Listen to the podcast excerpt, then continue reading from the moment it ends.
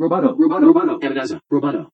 Bienvenidos a la edición del 30 de julio de Roboto News. Soy Natalia Arralde y vamos directamente a las noticias.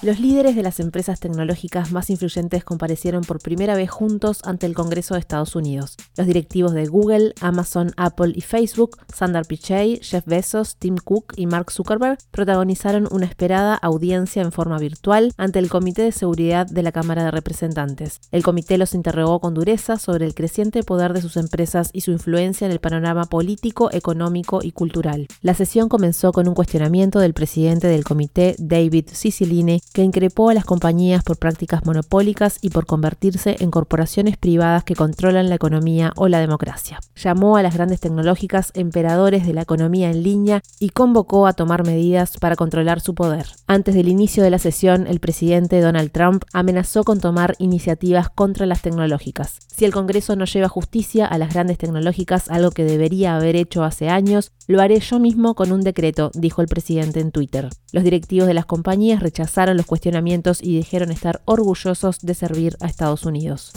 Spotify registró pérdidas netas de 356 millones de euros en el segundo trimestre de 2020 y los números rojos se multiplicaron por 5 respecto del mismo periodo del año anterior, según las cuentas publicadas por la empresa. A pesar de que los ingresos crecieron un 13% hasta alcanzar los 1.889 millones de euros, los costos asociados a los ingresos derivados en gran medida de los derechos de autor que tienen que pagar a artistas y discográficas subieron un 14.4% hasta 1.410 millones de euros. Los gastos de venta y marketing subieron un 24%, también la partida de investigación subió un 76%, mientras que los gastos generales bajaron un 52.3%.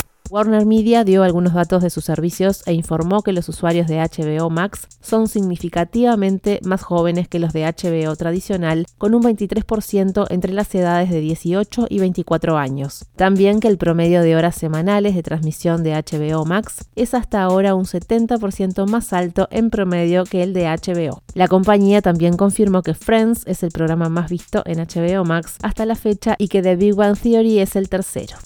Snap, la compañía detrás de Snapchat, lanzó su primer informe de diversidad que refleja un magro crecimiento en lo que respecta a la contratación de personas de color y mujeres. Las personas negras y afroamericanas representan el 4.1% de toda la fuerza laboral según el informe y las personas hispanas o latinas representan el 6.8%. Ambos grupos reflejan solo el 3.2% del liderazgo. Las personas negras y afroamericanas representan el 2.3% de los roles tecnológicos, mientras que los hispanos hispanos y latinos representan el 3.4%. Junto con los números, Snap dice que está estableciendo nuevas metas, incluyendo duplicar el número de mujeres en tecnología para 2023 y duplicar el número de las minorías raciales y étnicas para el 2025. Este informe se publica luego de un periodo de intenso escrutinio sobre diversidad en Snap y denuncias de un lugar de trabajo racista y sexista. Roboto News es parte de Dovcast. Te invitamos a seguirnos en www.amenazaroboto.com, arroba amenazaroboto y facebook.com barra amenazaroboto. Hasta la próxima.